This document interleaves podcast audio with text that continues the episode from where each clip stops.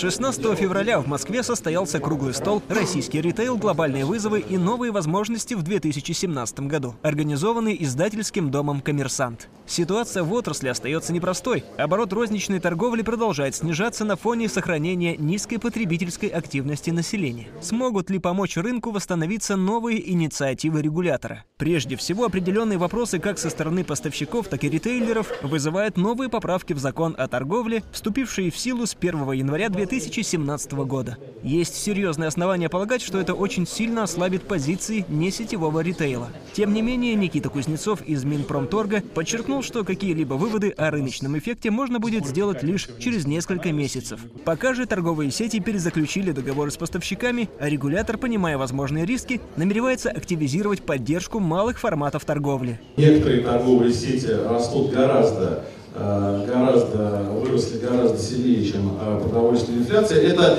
это неплохо. Я не говорю, что это что-то такое страшное, это наоборот хорошо для, э, для коллег. Но это говорит о том, что доля малых форматов, то есть снижение оборота розницы происходит за счет малых форматов торговли.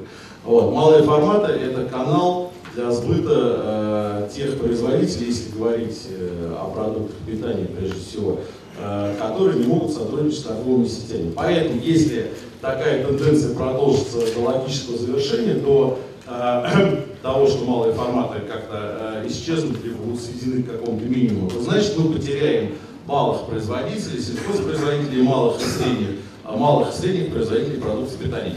Вот что, собственно говоря, произойдет. А, и допустить этого мы, конечно, не можем. Поэтому мы считаем, что сейчас нужно оставить в покое, посмотреть, как вот действует только что принятые, считайте, только что вступившие в силу поправка закона торговли в отношении торговых сетей и производителей, сосредоточить внимание на дерегулировании, на снятии административных барьеров в отношении, в отношении малых торговых форматов, которые находятся под очень сильным муниципальным и региональным а, административным гнетом. Что касается онлайн-торговли, стратегия развития этого сегмента уже через некоторое время будет финализирована Минпромторгом и вынесена на широкое обсуждение. Об итогах 2016 года для развития сегмента онлайн-торговли также пока рано говорить. Нужно подождать публикации официальной статистики. Нет впечатления, что интернет-торговля во втором полугодии упала. Не было всплеска, это правда. Не было всплеска, который был и в 2014, и в 2015, и в 2015, и в 2016 году в декабре, совсем ни у кого. Это дальше начинаются всякие теории конспирологические, да, почему его не произошло. Был, а, все, весь ритейл не фудовый запланировал себе в онлайне а, рост примерно 25% ЛФЛ. А, его совсем не случилось. А, у, у всех, если у кого-то случилось, я с большим удовольствием послушал про это, про это ни у кого пока не знаю, что был такой всплеск не у всех прошло абсолютно ровно, декабрь оказался совершенно обычным, январь при этом не упал, оказался абсолютно обычным. То есть такой совершенно ровный-ровный тренд в течение второй, всей второй половины 2016 начала 2017 года. Другое дело, что, опять же, по ощущениям от общения с рынка, начало 2017 года лучше начала 2016 года. Нет зато того провала, когда люди потратили все абсолютно деньги в, на, на новогодние праздники, а после этого в начале следующего года денег у них нет. Провал не случился. Это тоже очень приятно. Но с другой стороны и волатильность прошла. Похоже на то, что вот те наши выкладки, которые мы делали вместе с Купьевип недавно в исследовании, они очень правильные, прекратилась вообще импульсная всякая покупка. Импульсно покупать перестали, покупатель каждый раз проверяет цену, безумно популярными стали сервисы сравнения цен. И это не только Яндекс.Маркет, их сейчас много очень. Одной из ключевых тенденций на рынке ритейла можно выделить все большую конвергенцию офлайн и онлайн ритейла, поиск новых форматов, дальнейшую специализацию и поиск новых ниш в условиях сохранения низкой потребительской активности. Чистого онлайна, ну, по идее, быть не может, потому что э, все крупные игроки на сегодняшний день э, развивают свое вот, направление э, в онлайне и придают ему достаточно большое значение.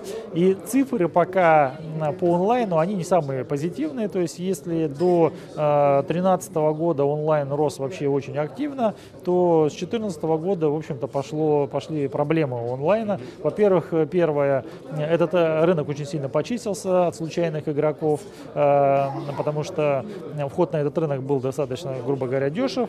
Э, не нужно иметь ни собственные склады, склады, ни, собственно, даже то, что, то, что ты продаешь. Ты, по сути, просто берешь эту продукцию с оптовых складов и дальше ее реализуешь. Вот сейчас все эти игроки, они по большей части исчезли, и на рынке стали доминировать как раз крупные игроки, всем известные, но это все, как правило, относится к непродовольственному рынку. Все-таки да. на продовольственном рынке, несмотря на то, что многие компании заявляют, нет, есть, конечно, у нас, можно сказать, что некий лидер на этом рынке, да, это утконос, да, вот, это но кейс именно для городов-миллионников. А, это раз, да, а второе, утконос до сих пор а, не прибыльная компания, а, поэтому в этом бизнесе очень много вопросов, есть а, свои сложности, а, однозначно он будет развиваться, он однозначно будет востребован.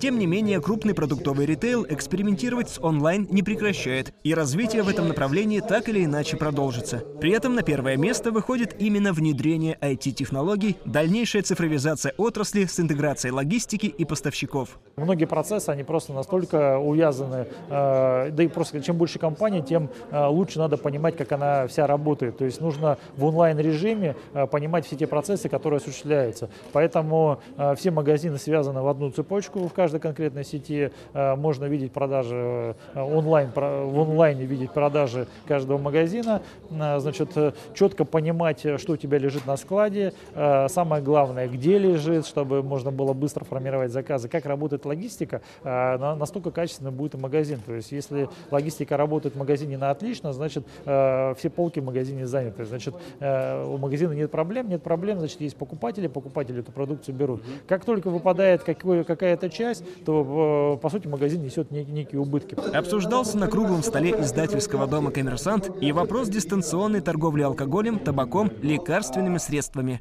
По этим позициям у регулятора сохраняется весьма осторожное отношение. Вторая часть круглого стола была посвящена обсуждению вопросов электронной коммерции и трансграничной торговли, новым форматам интеграции и другим вопросам развития российского ритейла.